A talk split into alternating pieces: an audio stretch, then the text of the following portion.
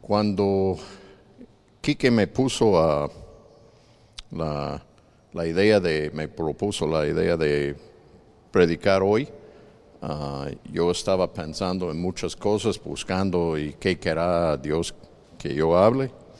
Y estaba recordando un tiempo hace como 20 años, creo, que a lo menos en los estados, yo no sé si aquí en Guatemala tuvieron un como movimiento juvenil en la iglesia y tenían unos braceletes y hasta playeras y decían WWJD, eh, que quería decir What would Jesus do? ¿Qué haría Jesús? Y me puse a investigar un poco para recordarlo bien y lo leí en en el internet, en Wikipedia, busqué y estaba yo leyendo sobre esto.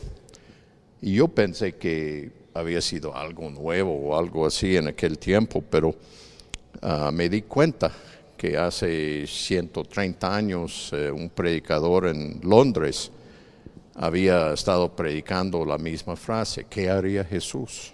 ¿Ah? Solo que él estaba hablando eso fue el señor Charles, uh, Charles Spurgeon. Y él estaba hablando de Mateo 23, 27. Y ahí dice, Jerusalén, Jerusalén, la que mata a los profetas y apedrea a los que son enviados a ella, cuántas veces quise juntar a tus hijos como la gallina junta a los pollitos debajo de sus alas, y no quisiste. Entonces el sermón de, él andaba, hablaba de qué haría Jesús y lo que era la respuesta, Jesús cuidaría a su pueblo, pero el pueblo no quiere a Jesús. Y él lo desarrollaba. Luego leyendo, porque busqué, leí todo el sermón de él, um, leyendo esto yo noté que él mencionaba que un señor en el año 1400 no sé qué, también ah, escribió sobre lo mismo, solo que él lo escribió en latín y realmente yo no era buen estudiante de latín, por eso no lo busqué. Ah, pero volví al sentido de la frase como lo estaban hablando hace 20 años y me hizo pensar en el mensaje de Filipenses 1 entonces ahí es donde vamos hoy. Y si quieren pueden principiar a buscarlo. Ah, Filipenses es una de las epístolas de Pablo y que él escribió durante sus dos años en la cárcel en Roma.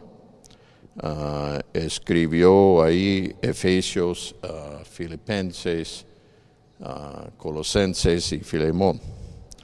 Y Pablo ya estaba realmente cerca de su muerte y había sufrido toda su vida por el Evangelio, ah, maltratos, naufragios, eh, golpes, latigazos, palizas, eh, se había caído en la cárcel y todo por servirle a Cristo. Vamos a leer el eh, primer capítulo de Filipenses dice así, Pablo y Timoteo, siervos de Cristo Jesús, a todos los santos en Cristo Jesús que están en Filipos, incluyendo a los obispos y diáconos. Gracia a vosotros y paz de parte de Dios, nuestro Padre, y del Señor Jesucristo. Doy gracias a mi Dios siempre que me acuerdo de vosotros, orando siempre con gozo en cada una de mis oraciones, por todos vosotros, por vuestra participación en el Evangelio desde el primer día hasta ahora, estando convencido precisamente de esto, que el que comenzó en vosotros la buena obra, la perfeccionará hasta el día de Cristo Jesús.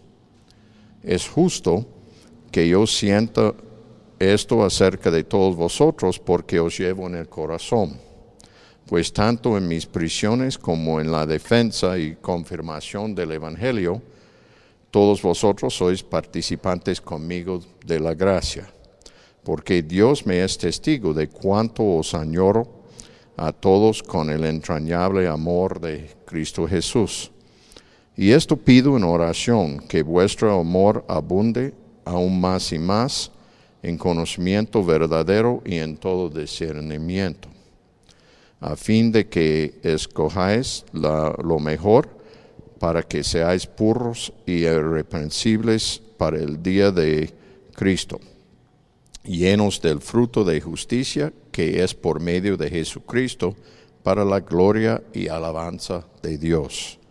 Y quiero que sepáis, hermanos, que las circunstancias en que me he visto han redundado en el mejor progreso del Evangelio, de tal manera que mis prisiones por la causa de Cristo se han hecho notorias en toda la guardia pretoriana y a todos los demás, y que la mayoría de los hermanos, confiando en el Señor, por causa de mis prisiones, tienen mucho más valor para hablar la palabra de Dios sin temor.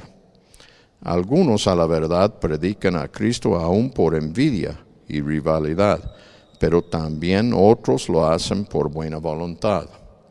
Estos lo hacen por amor, sabiendo que he sido designado para la defensa del Evangelio.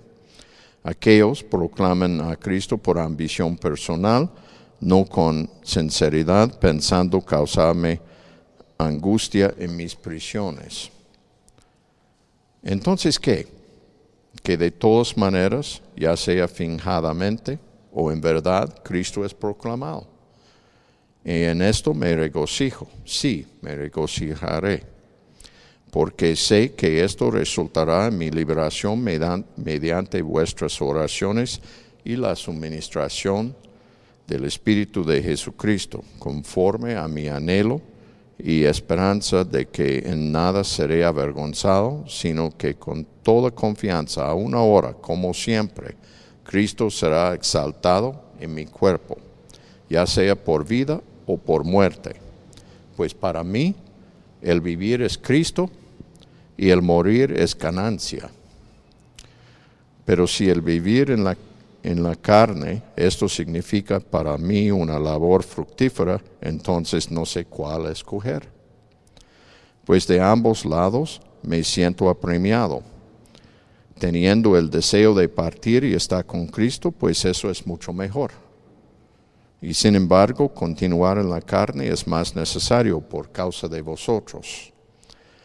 Y convencido de esto, sé que permaneceré y continuaré con todos vosotros para vuestro progreso y gozo en la fe, para que vuestra profunda satisfacción por mí, por mí abunde en Cristo Jesús a causa de mi visita otra vez a vosotros. Solamente comportaos de una manera digna del Evangelio de Cristo, de modo que ya sea que vaya a veros o que permanezca ausente, puedo oír que vosotros estáis firmes en un mismo espíritu, luchando unánimes por la fe del Evangelio, y de ninguna manera amedrentaos por, por vuestros adversarios, lo cual es señal de perdición para ellos, pero las de salvación para vosotros y esto de Dios. Porque a vosotros se os ha concedido por amor de Cristo no solo creer en Él, sino también sufrir por Él, sufriendo el mismo conflicto que visteis en mí y que ahora oís que está en mí. Pablo ya avanzado en años estaba encarcelado en Roma escribiendo esto, pero a mí no me suena de alguien en la cárcel, no me suena de alguien en, en apretos, en problemas, sino que alguien gozando su vida porque bien entiende que está sirviendo a Dios. El propósito de su vida de, de Pablo había sido servir a Cristo, no el sufrimiento, eh, sino que realmente exaltar y adorar a Cristo en todo lo que hablaba, todo lo que decía. En el versículo 21 él dice, el vivir es Cristo. Pero ¿qué quiere decir esto? ¿Cómo podemos aprender algo de esto? ¿En qué manera puede ser que el vivir es Cristo? Pues pensamos un momento en el propósito de la vida, porque estamos con varias personas tras toda la historia escribiendo qué es el propósito del hombre en el mundo y algunos tienen una idea y otros tienen otra. Un escritor ruso muy famoso, Tolstoy, decía que el propósito de la vida era servir a la humanidad. Pablo dice, para mí el vivir es Cristo.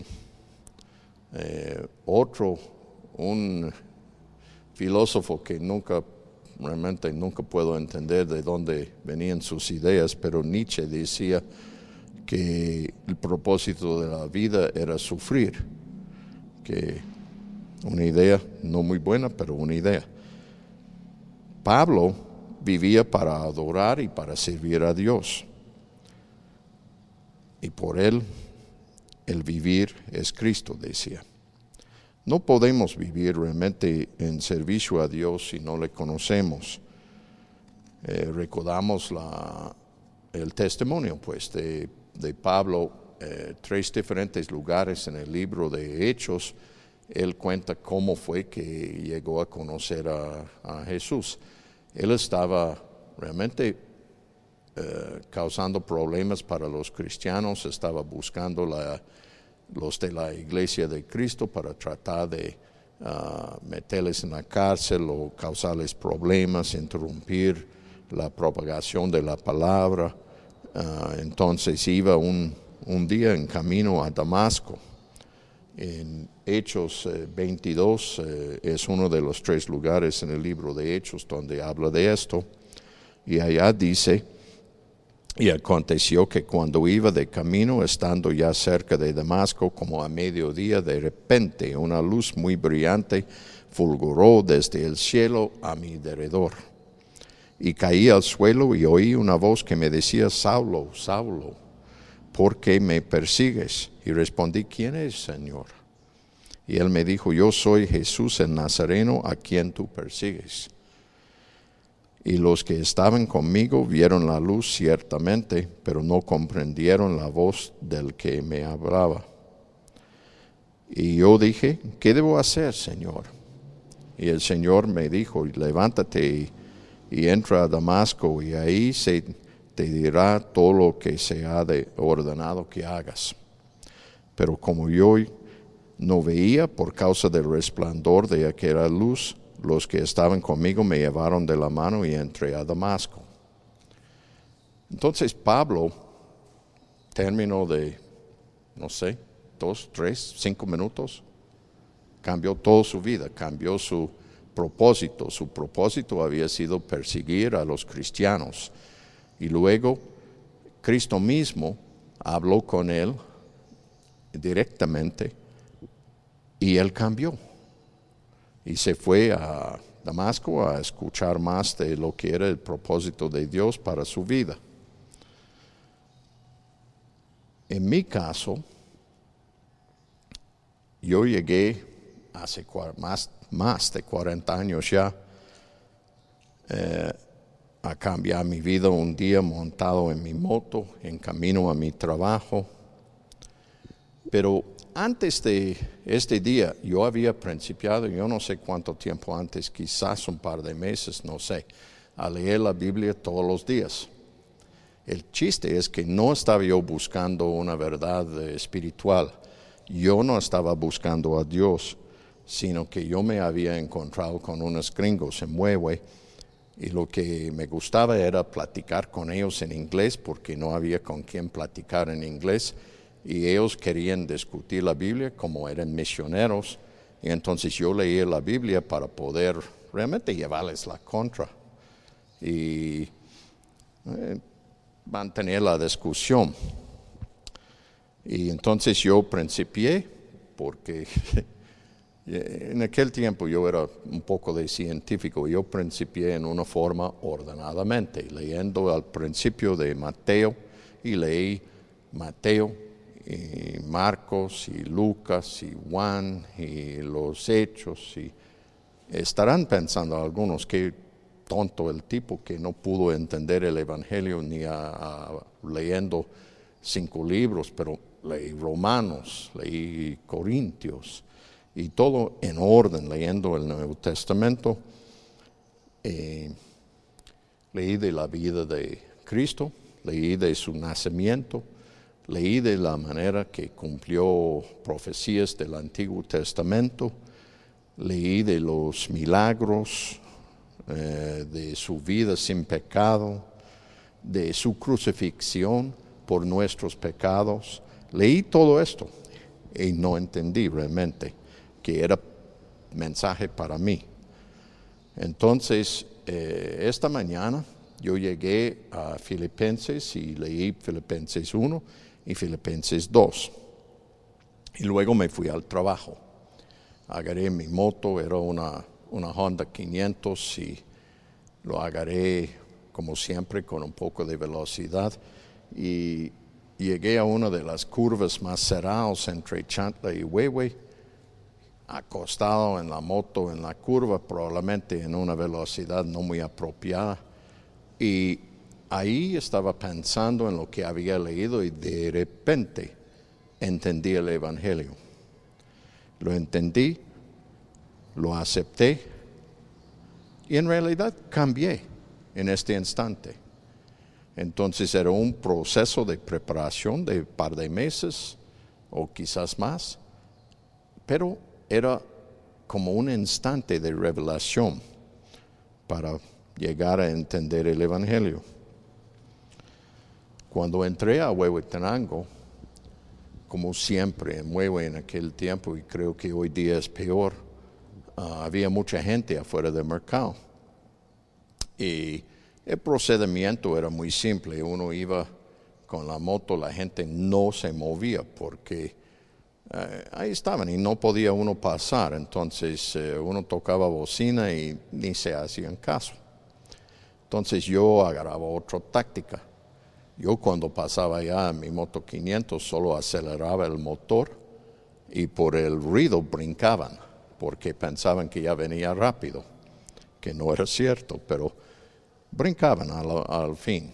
Y con esto pasé a mi taller, que era una cuadra abajo.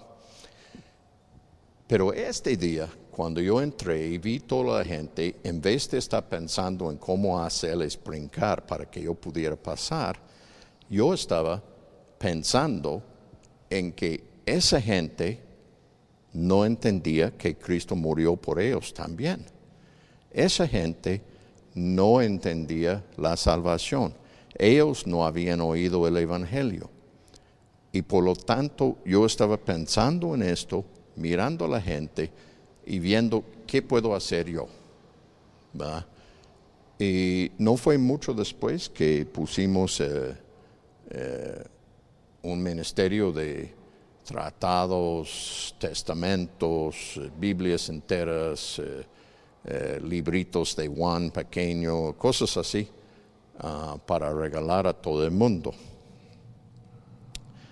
El fin es que no podemos entender lo que está diciendo aquí Pablo cuando él dice el vivir es Cristo. No lo podemos ni entender, ni vivir, ni nada, si no entendemos quién es Cristo, si no somos salvos.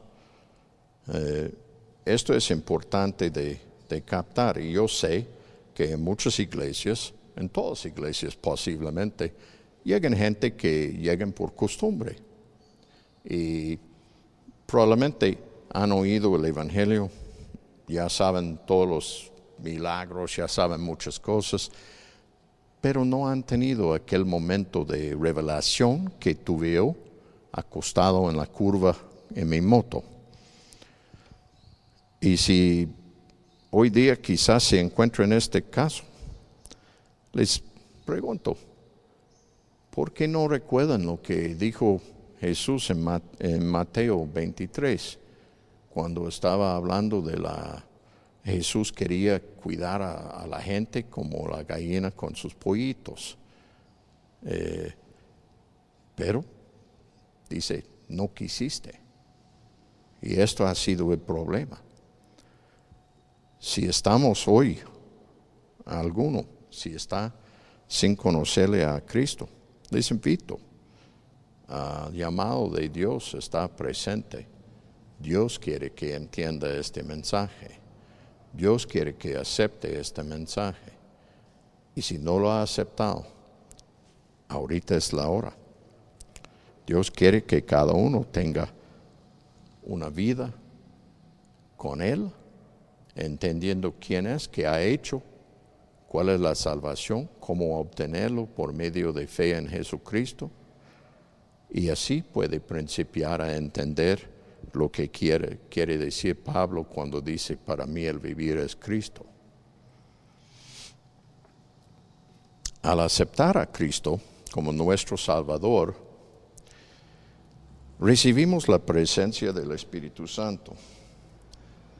Y en lo que yo he visto y, todo, yo creo que en el momento principiamos a escuchar a Dios, a buscar a Dios y vamos bien y estamos cambiando y a un año, a dos años, muchos caen y ya no están escuchando, ya no quieren eh, oír el, Espíritu de Dios. Eh, realmente en, en, el Nuevo Testamento hay muchos versículos que hablan de esto en forma directa y en forma indirecta. Aquí mismo en Filipenses, en el capítulo 1, versículo 6, dice, estando convencido precisamente de esto, que el que comenzó en vosotros la buena obra la perfeccionará hasta el día de Cristo Jesús. Ahí está hablando del trabajo del Espíritu Santo en la vida de uno. En Romanos 9, Pablo también escribiendo, eh, está hablando de...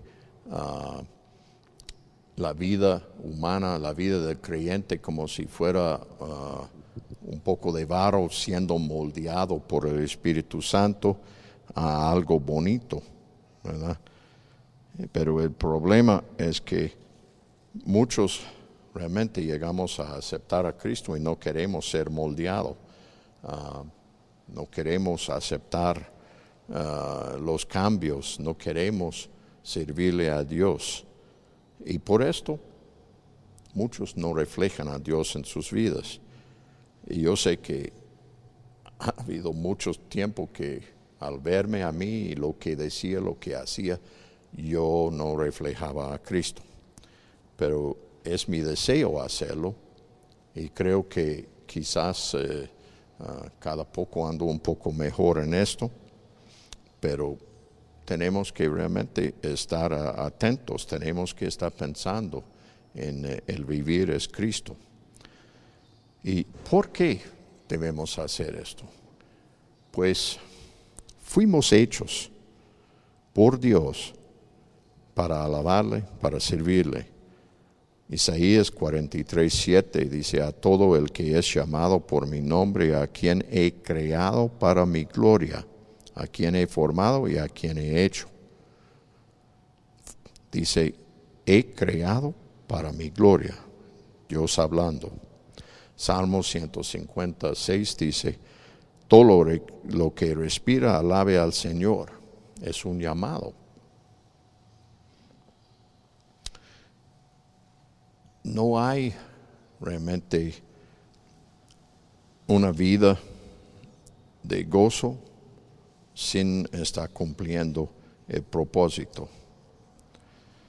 Podemos pensar en algunos ejemplos, por ejemplo, yo lo he hecho, eh, cuando mateamos algo con un desamador, no sale bien. Pero si el martillo está lejos y aquí está el desamador, así lo principiamos, ¿verdad? Ah, cuando agarramos un alicate para quitar una tuerca. En vez de buscar la llave correcta para hacerlo, dañamos la tuerca y muchas veces ni sale. Por eso es que, y para que entienda mi mujer, por esto es que necesito mil herramientas, cada uno para su propósito. Pero si tratamos de vivir como cristiano, pero sin servirle a Dios en todo lo que hacemos, es como martear algo con el desamador. No sirve, no sale. No tendremos paz, no tendremos felicidad, porque no fuimos hechos para esto, fuimos hechos para servirle a Dios, para alabar al Señor, para reflejar la vida de Cristo en nuestras vidas.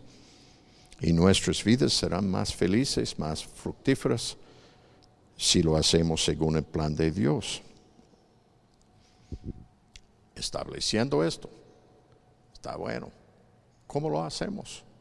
¿Qué vamos a hacer diferente hoy en la tarde o mañana en la mañana para poder vivir de acuerdo con este mandato, con el vivir es Cristo. Cuando aceptamos a Cristo no tenemos que vender todo, no tenemos que irnos del país donde vivimos para otro país como misionero. Hay quienes llamados a esto, pero no somos todos. Y no tenemos que cambiar nuestro trabajo bueno, a, menos que nuestro trabajo no sea como si somos extorsionistas o algo así, hay que cambiar el trabajo. Pero si es albañil o si trabaja en una tienda, no es necesario cambiar el trabajo. Pero sí es necesario cambiar la forma del trabajo, cambiar qué hacemos en el trabajo. Eh, tenemos que trabajar como si fuera para Dios nuestro trabajo. Tenemos que entender esto y, cumplirlo. Colosenses 3 dice, siervos, obedeced en todo a vuestros amos en la tierra, no para ser vistos como los que quieren agradar a los hombres, sino que con sinceridad de corazón, temiendo al Señor. Y todo lo que hagáis, hacedlo de corazón como para el Señor y no para los hombres, sabiendo que del Señor recibiréis la recompensa de la herencia es a Cristo el Señor a quien servís. Aquí es donde regresamos a la pregunta, la frase, ¿qué haría Jesús?